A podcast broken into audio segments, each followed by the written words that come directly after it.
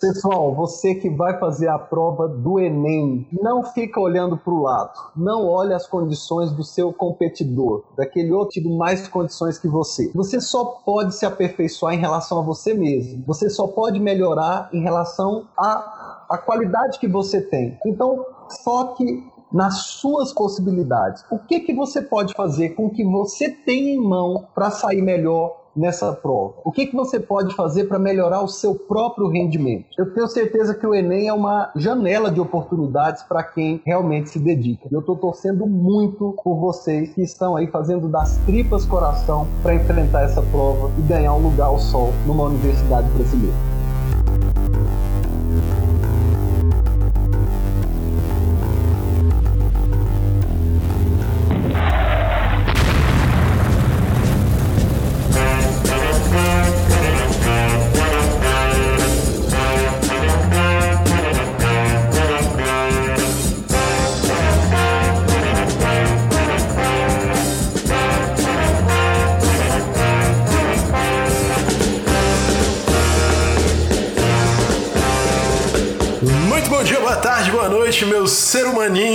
Ser humaninha que tá aí ouvindo gente, né? Esse é o Discutindo Resultados no especial do Enem. Eu sou Otávio Schwenk, seu host, seu apresentador, com essa voz aveludada e carismática às vezes. E junto aqui comigo temos Wesley Torres e Hugo Crisóstomo. Digam oi. Olá, olá todo mundo. Boa noite, boa noite. E pro programa de hoje, para esse episódio mais especial, a gente recebe aí um convidado que, cara, é meu amigo, meu colega de trabalho e que tem tem aí uma outra jornada ainda que não é o foco de hoje, mas faz parte do título de apresentação. Hoje a gente conversa aqui com o, o deputado federal, professor Israel Batista. Muito boa noite.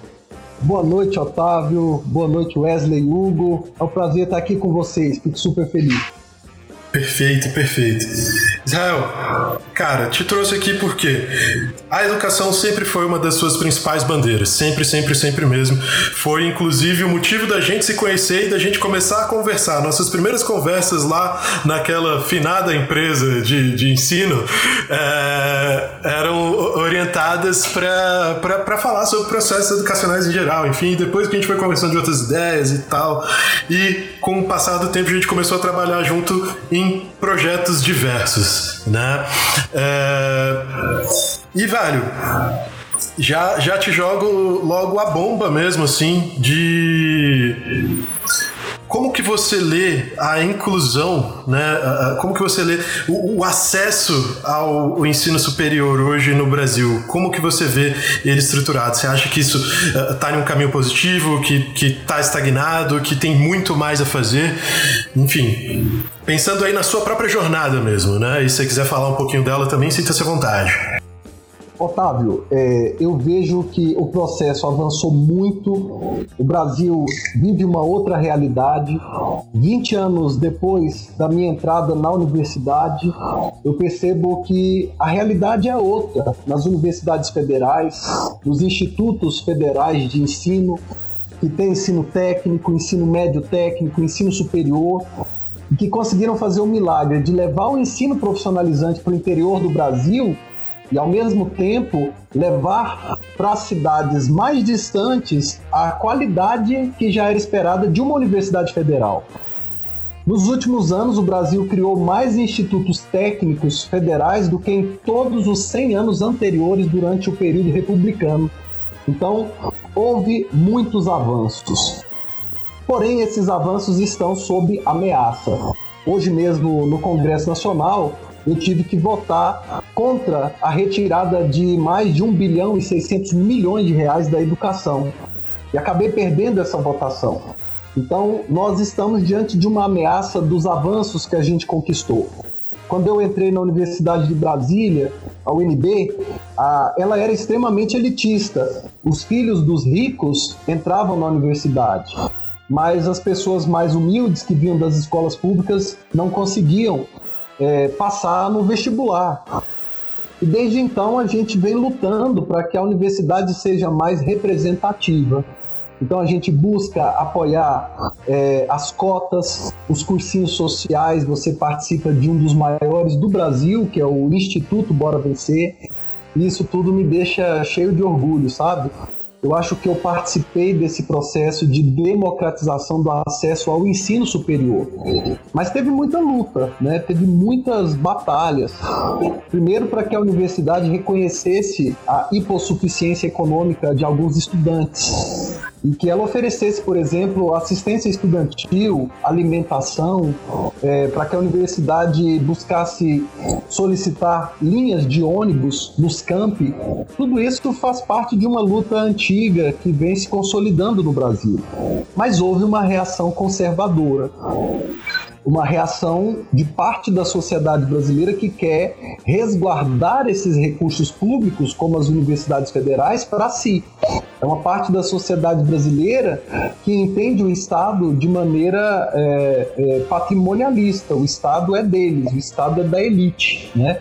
Então, é, eu vejo que houve muitos avanços que a nossa luta não foi em vão, que nós conquistamos as cotas é, para as escolas públicas nas universidades federais, que nós lutamos para que houvesse mais pessoas negras nos campi universitários, mas agora tudo isso está sob uma forte ameaça. Né?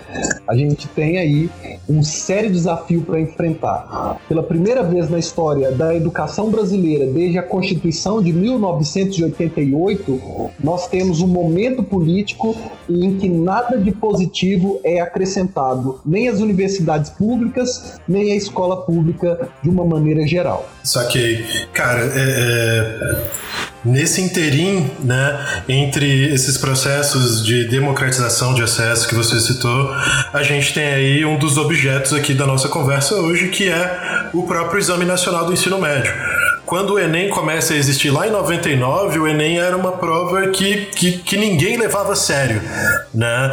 É, é... E ali nos primeiros anos ele começou a ganhar uma constituição, ainda sem ser uma prova das mais sérias, né? Mas uh, uh, se eu não me engano, em 99, quando ele foi lançado, já teve acho que uma universidade particular que resolveu usar a nota. E depois, conforme o tempo foi passando, algumas outras foram aderindo, até que em 2009 o Enem realmente virou uma estrutura muito mais séria e muito mais abrangente. Hoje a gente está aí com, com trabalhos que nem você citou, do Bora Vencer, e tem inúmeros outros, Instituto Proeza, e por aí vai, espalhado pelo Brasil, que são trabalhos que buscam é, é, é ampliar o acesso ao preparo para essa prova. Mas a própria prova, ao se transformar, ela passou também é, é, a se tornar um elemento mais importante até da nossa sociedade. Né? O Enem virou uma, uma abertura de conversa, inclusive.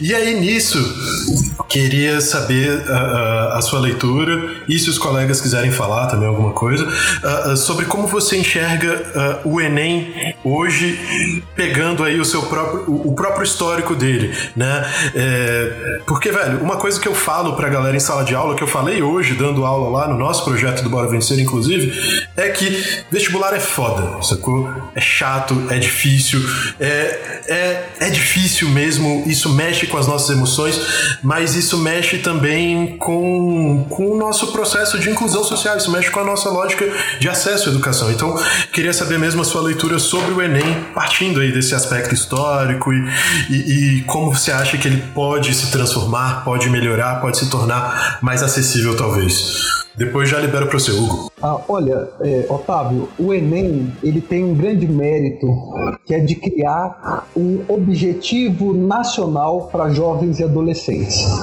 Quando uma escola, com seu corpo docente, consegue engajar os jovens e os adolescentes nesse grande objetivo, eles conseguem estudantes muito mais interessados, muito mais focados, e o Enem conseguiu chegar às periferias. O Enem é uma prova de multidão, envolve milhões de estudantes. Se não me engano, é o segundo maior processo seletivo do mundo. Se não me engano, perde apenas para o Gaokao na China, né? que é um exame gigantesco. E o Enem, é, para mim, ele cria um, um, um grande movimento numa faixa etária que tem muito risco de se perder. Né? É uma faixa etária que precisa de um rumo, de um norte, de uma estrela de Belém para seguir, para se mirar ali. E durante dois ou três anos, aqueles meninos só pensam no Enem. Você deve se lembrar dos nossos alunos malucos do Bora Vencer que vão a pé da rodoviária para não sei onde, para o centro de convenções, para o Nilson Nelson. E isso é maravilhoso, porque você tem de repente, uma geração inteira engajada num objetivo, não é? E é claro que é, alguns vão se frustrar, outros vão ter sucesso, mas isso faz parte do amadurecimento dos nossos adolescentes. Eu tenho uma preocupação enorme com o Enem. Eu estive reunido com é, funcionários do INEP, que é a empresa que faz a prova, é uma empresa pública, e todos eles reclamaram de tentativas de intromissão do governo. Mas o Enem já estava tão forte, tão consolidado, apesar dos problemas que eventualmente uma prova desse tamanho chegue a ter, né? Que o governo não conseguiu se intrometer a ponto de atrapalhar a elaboração da prova, né? É, mas é, no que dependesse da atual gestão, a gente não teria o Enem como a gente conhece, pelo menos. Né? A intenção deles é negativa em relação a essa prova nacional. Bem, outro ponto que eu queria colocar sobre o Enem é que é uma prova que demanda aperfeiçoamento constante, Otávio. O Enem é uma prova gigante, né? A, a, a, qualidade das questões na prova precisa de melhoria e muitos professores especialistas têm reclamado disso. Às vezes são questões muito confusas, né? Às vezes a gente não sabe exatamente o que pretende se avaliar com aquela questão. É, e isso traz algumas preocupações, ou seja, o aperfeiçoamento de prova mesmo. Se você comparar a prova do Enem, por exemplo, com a prova do vestibular da UNB, você vê a diferença da qualidade da prova, né? A prova do SESP é uma prova muito classuda, digamos assim, ela é muito bem elaborada, ela é muito bem escrita, né? E a prova do Enem deixa um pouco a desejar, mas eu acredito que o Enem se tornou uma instituição e as instituições se aperfeiçoam conforme elas são usadas, né? Então, a cada ano que passa, a gente tem a oportunidade de melhorar a prova do Enem. E aí nós temos um outro problema do Enem que precisa ser corrigido, nós precisamos é, tirar certas distorções. Porque o Enem colocou estudantes dos estados mais ricos para competir com estudantes dos estados mais pobres nos estados mais pobres. Então, o estudante do Distrito Federal que quer fazer medicina e ele quer de qualquer jeito e a família dele tem condições para isso, coloca ele para competir com os estudantes do estado do Amapá, né? E aí a Universidade do Amapá acaba cheia de estudantes de outros estados e a gente então não consegue oferecer equidade para os estudantes dos diferentes sistemas educacionais brasileiros, né? Então acho que essa é uma distorção que a gente tem que corrigir. Mas eu repito, Otávio, não é destruindo o Enem que nós vamos aperfeiçoá-lo. O Enem precisa ser praticado, precisa de estrada e assim ele vai se tornar cada vez uma prova melhor e que ofereça é, equidade para a nossa população brasileira que é tão desigual, que é tão diferente nas diversas regiões. É isso que eu digo, amigo. Bota fé. Hugo, você já levantou a mão aí, então já vamos nessa. Cavalheiros, senhoras e senhoritas, foi um, um jargão, um cumprimento do qual eu ouvi durante alguns anos da minha vida. Então eu tô me entregando aqui que eu fui seu aluno, né? Ano um, passado, é claro, né? Disso, com certeza, exatamente. Exatamente. Exatamente. É, mas só fazendo esse disclaimer para descon, é, descontrair um pouco, professor, é, eu queria, se você puder, por gentileza, nessa mesma toada aí que o, que o Otávio puxou, falasse um pouco de como que é, o que, que você sabe, o que, que você tem conhecimento sobre a aplicação do Enem virtual, como é que está sendo isso, toda essa complicação de, de tornar tudo isso virtual num momento como esse e no acesso para as pessoas pessoas que a gente sabe das desigualdades do Brasil, para essas pessoas que visivelmente vão ter mais dificuldades, né, para conseguir. Olha, é, Hugo, é um desafio, cara. É muito desafiador é, fazer essa prova se tornar uma prova virtual. Primeiro porque dos nossos cerca de 48 milhões de estudantes da rede pública, a gente já tem pesquisas que mostram que 6 milhões não têm nenhum tipo de acesso à internet. Então o desafio é produzir oportunidades sem aumentar as disparidades, né? sem comprometer o princípio da equidade.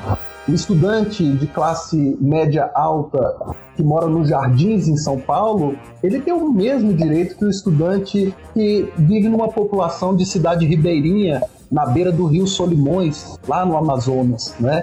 Então, a gente precisa oferecer as oportunidades e a gente precisa promover a equipe. Eu acredito que o Enem precisa dar esse passo. Está na hora do Enem dar o primeiro passo. Não que isso vai ser implantado goela abaixo, de uma hora para outra, de uma vez, né? A equipe do INEP é uma equipe muito competente. Eu conheço a equipe do INEP, tenho trabalhado com eles, tenho falado com eles na reforma administrativa, que é uma preocupação que o INEP tem, né? E é, muita coisa eles é que estão fazendo no braço, né? Tentando dar introdução para que lá no futuro a gente possa fazer essa prova é, de maneira remota ou, ou, ou virtual, né?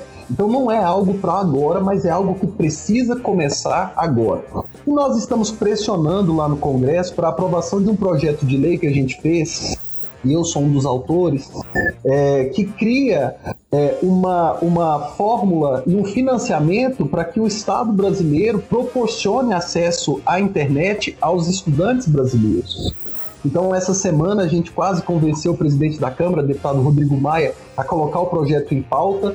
Nós sabemos que nós já teríamos votos suficientes para isso. Nós já temos de onde retirar o recurso, que é do FUST, que é de um fundo é, para ciência, para tecnologia, e que está parado, é um fundo que não tem uso nesse momento e que a gente pode usar esse recurso para ampliar o acesso à internet no Brasil, porque em pleno século XXI, diante da Revolução 4.0, que já é uma realidade no mundo inteiro, o governo brasileiro, especialmente a União, o governo federal, precisa apresentar caminhos e soluções para isso. Né?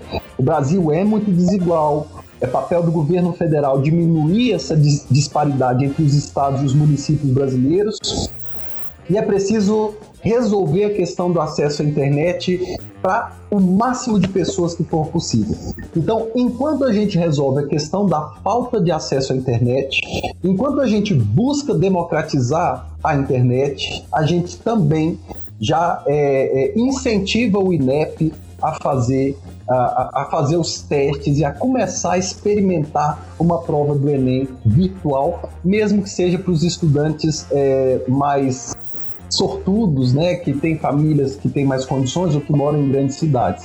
Então tem que começar para daqui 10 ou 12 anos a gente ter um processo consolidado. Wesley, Wesley Torres. Israel, é, Wesley aqui, eu vou me entregar o Hugo, também foi seu aluno. Tudo intriga da oposição. Oh. Foi, foi, na, foi na turma do ano passado agora. A gente é, tem 18 tem, anos. A gente... Tem, obrigado, tem, obrigado, porque senão você não o meu botox. Israel, eu que, que, eu também fui. Mentira, não fui seu aluno, não. Botado, cala a boca. Não vem não, que a gente sai no braço. すごい。Mas, Israel, é o seguinte, eu tenho, tenho dois questionamentos aqui. Vou fazer um primeiro pegando o gancho aí do que foi falado. Pensando nessa questão da, da equidade, nessa questão de um país tão desigual quanto nós temos, agora, durante esse período da pandemia, a, a, a, essa questão das desigualdades na educação, ela se tornou ainda mais gritante, né? A desigualdade entre a escola pública e a privada se, se tornou ainda mais acentuado. Pegando o exemplo aqui do Distrito Federal, as escolas públicas continuam com aulas presenciais suspensas, né? E as particulares particulares voltaram e é, as particulares, por exemplo, que eu conheço, funcionou muito bem durante o período virtual, tendo em vista que os alunos têm acesso à, à, à informática, têm acesso ao computador, tem. Então, você que está dentro desse processo de elaboração do Enem e sabendo que existe todo esse pensamento sobre esse contexto que está acontecendo agora, de que forma que o Enem está sendo pensado nessa situação em que as desigualdades foram ainda mais acentuadas? Essa é a questão principal, Wesley. O Enem não está sendo pensado. O governo federal renunciou ao seu papel de coordenador da Federação Brasileira. E eu fiquei muito chocado porque eu fui visitar o ministro da Educação é, e durante a visita ele foi muito cordial, Desculpa, Israel, qual dos ministros? Só por curiosidade. o ministro Milton Ribeiro. Ah, tá. É o, o, atual ministro, né? Eu já tinha visitado o Abraham Weintraub, mas é público que a gente teve é, é, algumas discussões acaloradas em público, a imprensa é, falou sobre isso, eu não tinha um bom entendimento com o Abraham Weintraub. É, a gente tinha muita dificuldade para se entender, porque ele era muito focado em questões escandalosas, gostava de curtidas no Twitter. Eu acho que ele tinha que se preocupar mesmo com os assuntos importantes como o Fundeb, a volta às aulas na pandemia, e ele não se preocupava com isso. Então veio o ministro Decotelli, que foi o breve, né? Ficou quatro dias aí e, e caiu. E aí tivemos o ministro Milton Ribeiro, e eu tive a esperança de que o ministro Milton Ribeiro fosse diferente, porque vem de uma instituição respeitada, que é a Mackenzie, né? E, mas, e, ele nos recebeu de forma muito cordial, né? Atendeu nossas solicitações, respondeu nossos questionamentos, porque eu estava elaborando um relatório sobre o Ministério da Educação. Mas no dia seguinte ele anunciou que levou uma bronca do presidente Bolsonaro por ter nos recebido. Ora, é, eu não fui como amigo, eu fui como secretário-geral da Frente Parlamentar de Educação do Congresso Nacional. É um cargo oficial, né? Ou seja, eu não, eu, eu, até com o Weintraub eu tive que conversar várias vezes e às vezes nós brigamos publicamente. Isso, isso foi muito chato. O Otávio me conhece há muito tempo, sabe que para eu apelar com alguém é a coisa mais difícil do mundo né? É, e, enfim, mas aconteceu. E aí eu fiquei chateado, porque como o presidente dá uma bronca no ministro pelo ministro cumprir com seu dever de receber os parlamentares que são ligados à pauta de educação, né? E aí, poucos dias depois, o ministro deu uma entrevista e realmente eu perdi as esperanças e eu, e eu também dei entrevistas em seguida rebatendo o que ele disse. E ele disse que a volta às aulas não era responsabilidade do Ministério da Educação. Eu falei, então é responsabilidade do Ministério da Defesa, do Ministério da Saúde, né? Realmente eu fiquei muito chateado com a postura do ministro Milton Ribeiro e também fiquei é, chateado é, com as falas que ele, que ele fez é, nas entrevistas né, sobre, sobre é, minorias, sobre população LGBTQI e assim por diante. Bem, é, o governo federal precisava orientar os estados. É claro que os estados são responsáveis pela educação no ensino médio, os municípios são responsáveis pela educação fundamental de crianças, adolescentes até o nono ano, mas o governo federal é o coordenador do, das unidades da federação. É o governo federal que precisa dar o ritmo, ele precisa apontar os caminhos. E uh, nós apresentamos relatório pela Frente de Educação e também pela Comissão Externa de Acompanhamento do MEC. Eu sou relator nessa comissão. E a nossa conclusão é que o MEC abdicou da sua função coordenadora. Então, aqui no Distrito Federal, por exemplo, é a Secretaria de Educação que está correndo atrás. Né? No Piauí, a mesma coisa, no Amapá, a mesma coisa, no Rio Grande do Sul, a mesma coisa, e nos municípios também. Só que os municípios não tratam do Enem. Né? Para vocês terem uma ideia da falta de coordenação, o ex-ministro Abraham Weintraub decidiu que não adiaria o Enem sem consultar os secretários estaduais de educação. Como assim? Se são secretários estaduais que cuidam do ensino médio ao redor do Brasil, né? Se a, a lei determina que os estados cuidam do ensino médio, então é, há uma falta de integração, não há um projeto nacional, o Enem está à deriva e os estados que lutem, essa é a verdade, né? Os estados que lutem. E aí o Otávio faz parte do Instituto Bora Vencer. Nós fomos procurados, ele sabe disso, até pela Secretaria de Educação do DF, para ver se a gente podia oferecer algum apoio. A gente se colocou à disposição, né?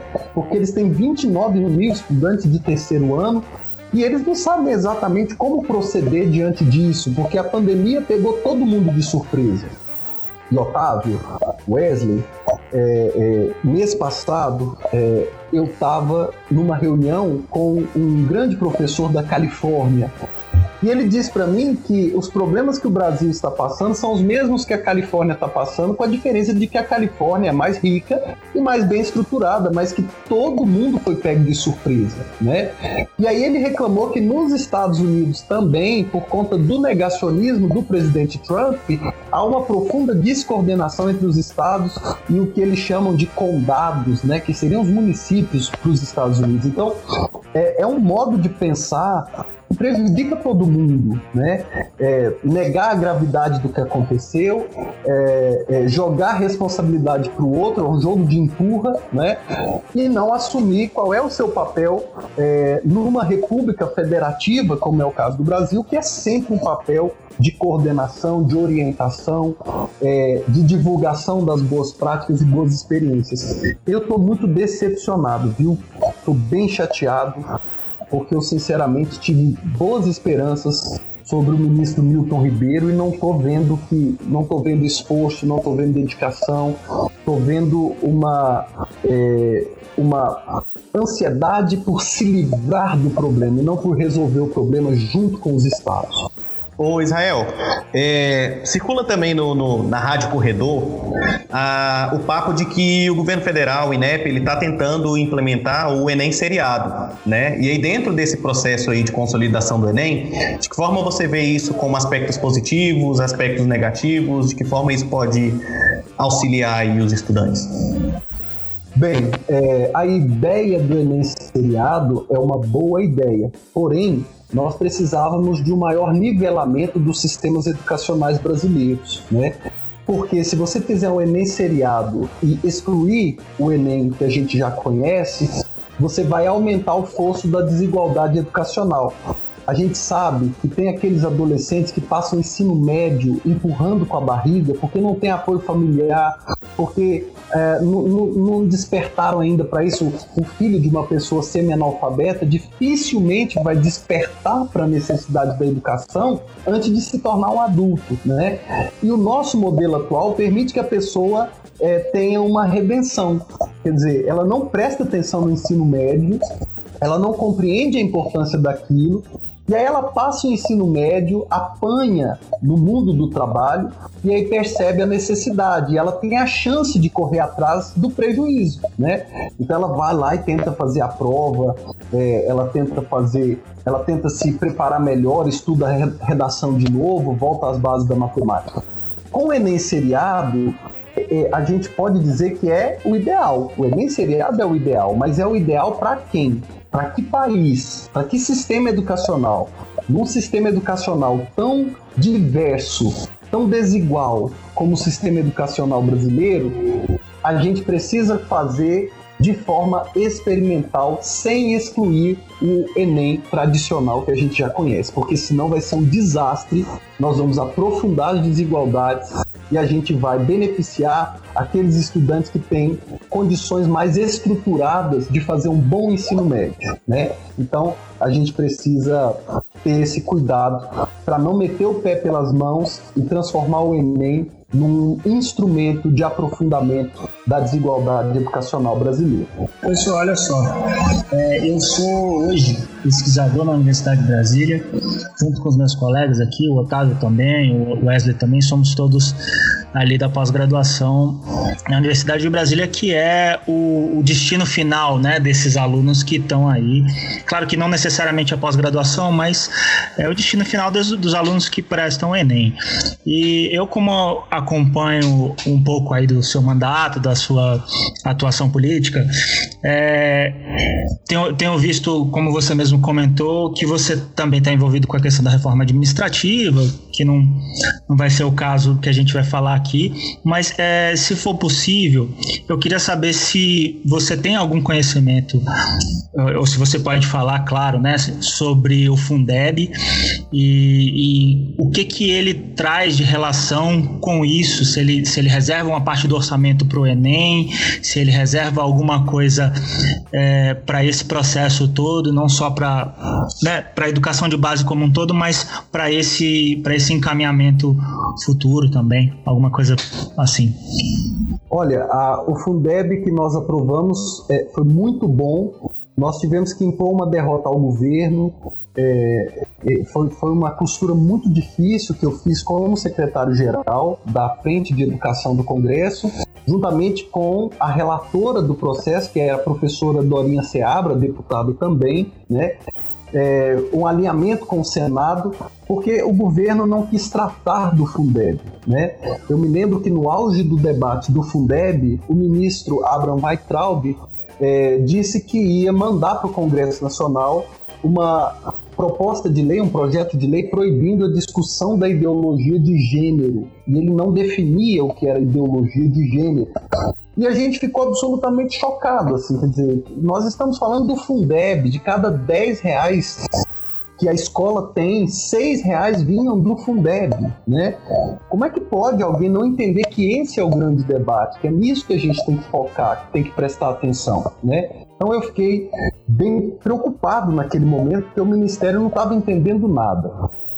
E aí a gente decidiu que o Fundeb deveria, deveria é, ser é, é, fixo, ou seja, não deveria mais ser temporário, deveria ser definitivo. Então, nós aprovamos uma emenda constitucional é, que torna o Fundeb permanente, ou seja, nós não vamos ter mais que nos preocupar com isso por muito tempo, pelo menos, indefinidamente, né? Então teremos o Fundeb.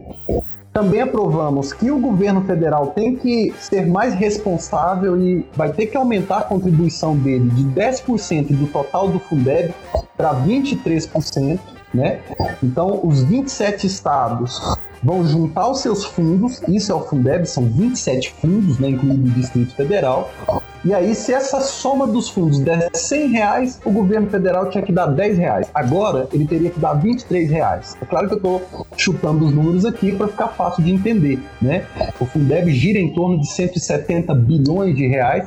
O governo federal antes teria que entrar com 17 bilhões, agora vai ter que entrar com muito mais que isso. Passou de 10 para 23% a contribuição do governo federal para o Fundeb, né? Bem, e aí o que, que a gente fez para que o Fundeb afetasse a qualidade da educação? Nós separamos 2,5% desses 23% que o governo federal contribui para que seja usado para incentivar na melhoria dos índices. Índices de quê? IDEB, prova do Enem, aprovação de alunos egressos do terceiro ano e assim por diante. Claro que a gente não vai dar o dinheiro para a escola que já é boa e fica melhor ainda. A gente vai dar recursos a mais para aquelas escolas ou secretarias de educação municipais ou estaduais que conseguirem melhorar mais em relação a si mesmas. Então imagine que a escola pode receber nota de 1 a 10. Então no ano de 2020 a escola recebeu nota 2. E aí em 2021 ela conseguiu pular para nota 4. Essa escola merece receber, porque ela dobrou a sua qualidade em relação a si mesma. Agora vamos supor que uma escola tire nota 8 em 2020 e em 2021 tire nota 9.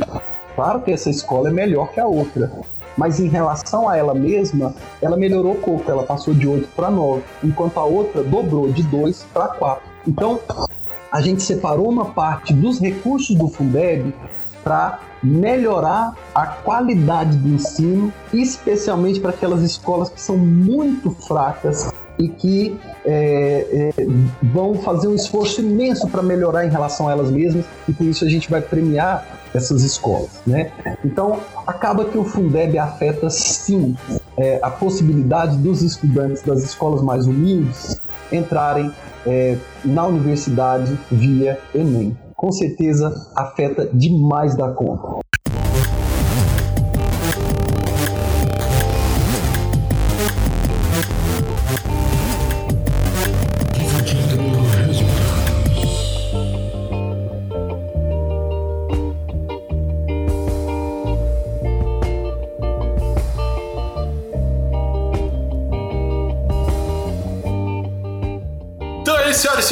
Ouviram aí um papo bem maneiro, né, sobre questões uh, relacionadas ao Enem e algumas políticas e processos da estrutura educacional brasileira mais recente. A gente recebeu aí o convidado, o professor Israel. E vamos aqui agora para as nossas recomendações. Para começar, inclusive, a gente já escuta sugestões aí do Israel. Manda ver. Então eu vou sugerir livros e uma série que está na Netflix e que talvez seja fácil para vocês encontrarem. É, dos livros, amigo, eu tô gostando, eu gostei muito, eu já li tem um tempo, da trilogia do Yuval Harari. O Yuval Harari é um professor da Universidade Hebraica de Jerusalém, é um professor de história e é um dos intelectuais mais respeitados do mundo. Eu tive a oportunidade de conhecê-lo, de ouvir uma palestra com ele, e ele me falou uma das coisas mais profundas que eu já ouvi, e por isso eu gosto muito dele. Ele virou para mim e disse: Olha, a autenticidade não deve ser a característica dos homens públicos. Homens públicos são líderes e líderes não falam sem pensar. Líderes pensam antes de falar. Deixa a autenticidade para os artistas, né? E eu concordo plenamente com ele. Eu acho que político, líder, precisa refletir antes de falar. E às vezes a população se encanta com líderes populistas, né? E apoia líderes que falam sem pensar, que provocam violência na sociedade, que provocam dissolução do tecido social, briga no jantar de família. Esses líderes não merecem governar, porque eles falam sem pensar em vez de pensar antes de falar. E eu procuro sempre pensar antes de falar. Eu digo não ao populismo, eu sigo essa recomendação do Yuval Harari e ele lançou três livros incríveis que eu recomendo para vocês. O primeiro é Sapiens, da história da humanidade. É lindo esse livro, é maravilhoso. Depois ele lançou Homo Deus, que é o ensaio sobre o futuro, o que nos aguarda nesse século 21, né? E depois 21 questões para o século 21. Esse livro fala sobre o nosso presente, sobre a revolução 4.0, sobre a necessidade de criatividade na educação, sobre a necessidade de uma renda básica universal. Eu também sou coordenador da frente de renda básica universal então, Sapiens, Homo Deus e 21 questões para o século 21 de Yuval Harari, que para mim é um cara genial. E eu recomendo uma série, é, eu vou falar o que eu gosto, tá? E é uma série maravilhosa, Otávio, porque você vai, não sei se você já assistiu, chama-se The Crown. Sei qual é. The Crown é simplesmente linda, muito bem feita, os artistas estão impecáveis, os atores, e ela vai trazer, sob o enfoque é, da Rainha Elizabeth II, um olhar sobre o século XX. A segunda metade do século XX é maravilhosa, e você que é um professor de geografia, você deve amar estudar a segunda metade do século XX, né? E aí, é, cara, é maravilhoso, assim, além do que a, a, a, o figurino, a fotografia, e eu sou meio chato com fotografia, Otávio, você não tem noção, eu adoro ver um filme que tem uma boa fotografia.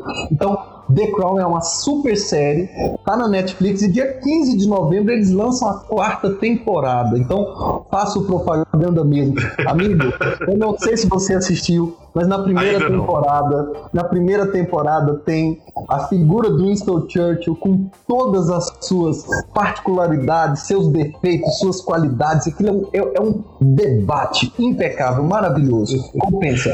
Ainda não assisti, mas minha conge já viu e já gostou. Eu vou é. fazer esse. Beleza, Israel, muito, muito obrigado pelas recomendações. Hugo Crisóstomo, que que você traz aí para os nossos ouvintes hoje, para essa galera que veio aqui ouvir sobre Enem, política de educação? O que, que você quer recomendar para a galera? Cara, eu não vou fugir muito do meu padrão, não. Para começar, artigo 208 da Constituição Federal. tá aí, ó. Constituição, Constituição Federal de 88. É, eu sempre gosto de sugerir ela inteira, né? Mas é isso, a parte de educação para ficar mais ligado ao tema. É, cara, tem um outro livro que eu tô relendo já. Esse livro eu já li há muitos anos atrás, mas que nesses momentos, é, esses momentos complexos da vida e principalmente hoje que foi um dia muito tenso por conta aí, enfim, não é o caso, mas da eleição, enfim. É, eu tô relendo um livro do Mujica, o presidente mais rico do mundo. É uma uma traduzido para o português, então é um livro extremamente interessante é, para você colocar aí na, na, nas recomendações, Otávio. O autor é Marcos André Lessa. Beleza. É, cara, tem uma série que estreou na, na plataforma vermelha aí. É, mentira, na plataforma azul né, na concorrente da, da plataforma azul que chama Utopia. Comecei a ver e tipo é parece um retrato da realidade. Eu não vou dar muito spoiler, mas é sobre uma pandemia viral. É isso. Essa utopia, ela né, para quem for assistir depois, é interessante saber que a Utopia, na verdade, é um reboot americano. É uma série original inglesa lá de 2013, 2014, só que né, a galera dos Estados Unidos não consegue assistir nada que não seja falado em inglês americano. Então, tudo, absolutamente tudo que eles vão consumir precisa ser regravado. Isso aconteceu, inclusive, com um puta filme coreano chamado Old Boy, que é um filme irado, e aí fizeram a versão americana, né? Uh, o Parasita já está sendo licenciado para gravar uma versão americana, então assim. Uh, Eles fizeram isso também com um filme francês que do Luc Besson que ficou famoso, chama B13. Eles regravaram uma versão com o Paul Walker e com o ator original, que é o cara lá dos parkour e tal. Não sei se tu já viu esse. Aí eles Tipo, fizeram em inglês igualzinho, assim, só que regravaram. Cara, sim, é isso, né? E isso acontece com muito filme, mas enfim, você tem mais recomendações? Eu te interrompi. Não, tranquilo. Eu ia só recomendar para aproveitar aí a presença do professor e que falou várias coisas. É, e como ele não falou, não sei se por algum motivo, de repente depois você pode até cortar. Mas ele também tem um podcast, né? Nem 8 nem 80. Fica a sugestão aí, eu acompanho, escuto ele de vez em quando. Não, ele, ele no podcast não fala da parte da educação, da, do Enem, lá ele fala sobre a atuação política dele, né? Em geral, assim, não necessariamente dele, mas da, das condições políticas do país, a análise que ele faz, é, é uma boa indicação. E fica aí a recomendação. Wesley Torres. Nesse feriado agora de finados, eu assisti um documentário antigo já. Acho que eu mandei para tu também, Hugo, né? Mandou, mandou. É... É o documentário Humano, Uma Viagem pela Vida. Tem na Amazon. E eu acredito que também no YouTube. Ele é muito, muito, muito sensacional. É, fizeram uma coleta, entrevista com duas mil pessoas ao longo do mundo, falando sobre os mais variados assuntos, sobre, sei lá, vida, sexo, morte, guerra e tudo mais que você possa imaginar. E tem simplesmente a diversidade do que duas mil pessoas pelo mundo pode falar sobre.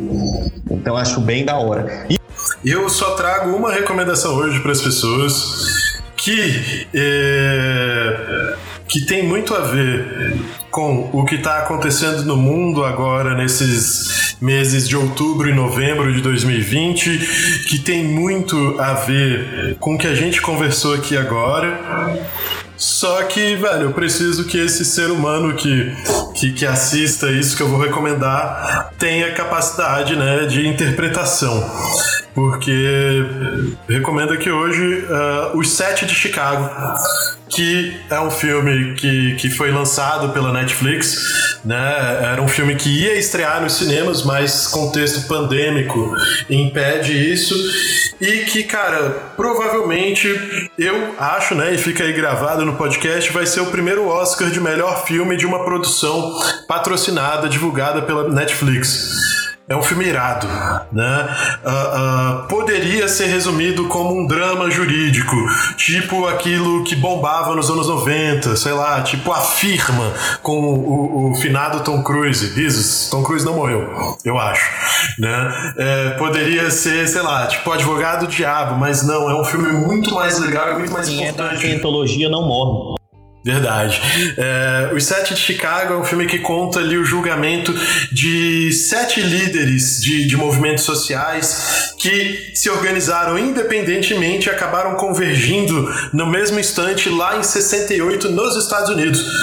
Só que, cara, como a maior parte dos filmes, a maior parte das coisas que a gente lê, que a gente assiste, é, não é necessariamente interessante você se prender à localização em que aquilo está rolando.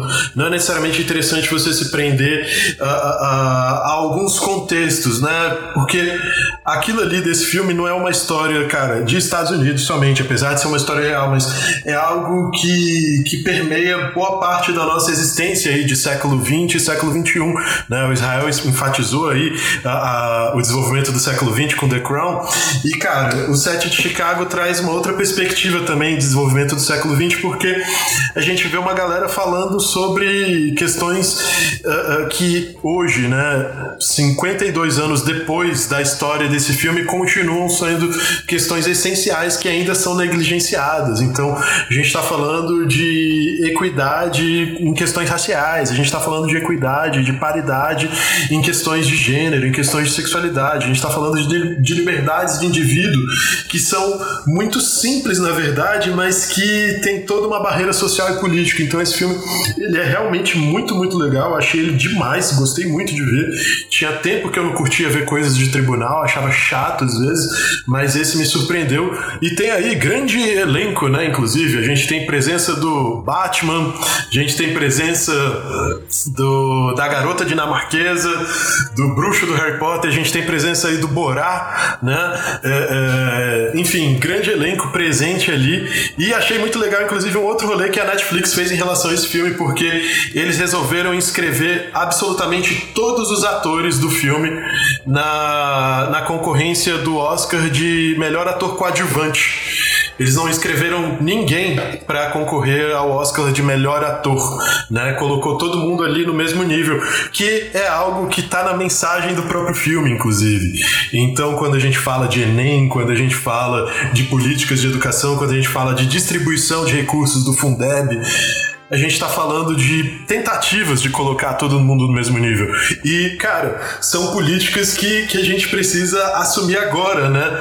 É, é, que nem um debate que a gente acompanhou mais cedo em um grupo de WhatsApp, não dá para eu ficar simplesmente projetando uh, uh, coisas pro futuro sem tentar resolver o imediato, sacou? O combate ao capitalismo ele não vai acontecer é, é, é com uh, uma construção de uma série de decisões para 2024, para 2032, para 2040, para 2090. Isso já está acontecendo, isso é algo fluido, orgânico e precisa continuar acontecendo constantemente.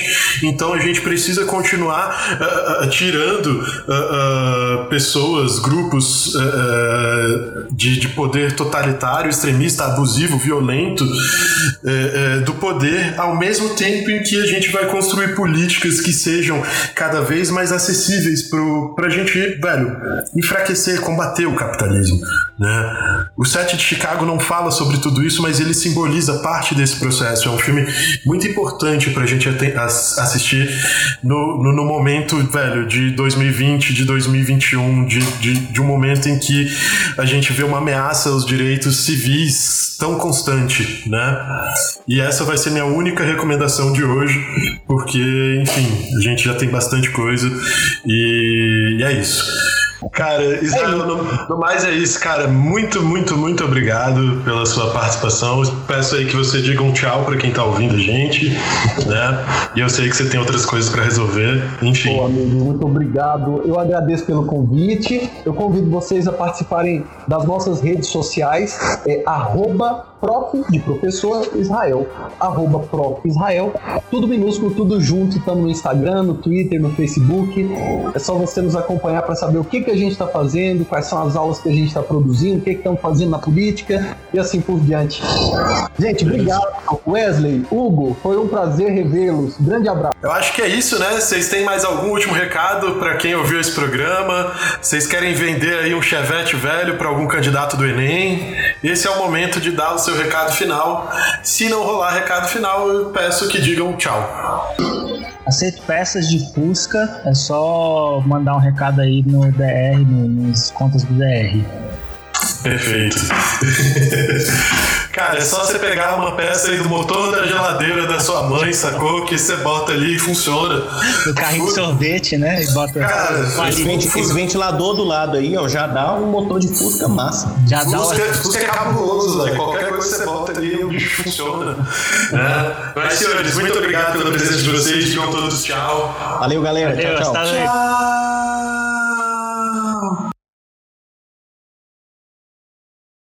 Esse podcast é favorável ao afastamento do atual presidente do Brasil, porque suas medidas autoritárias e fascistas ameaçam, inclusive, esse podcast. Apoie essa medida nas redes e compartilhe essa ideia.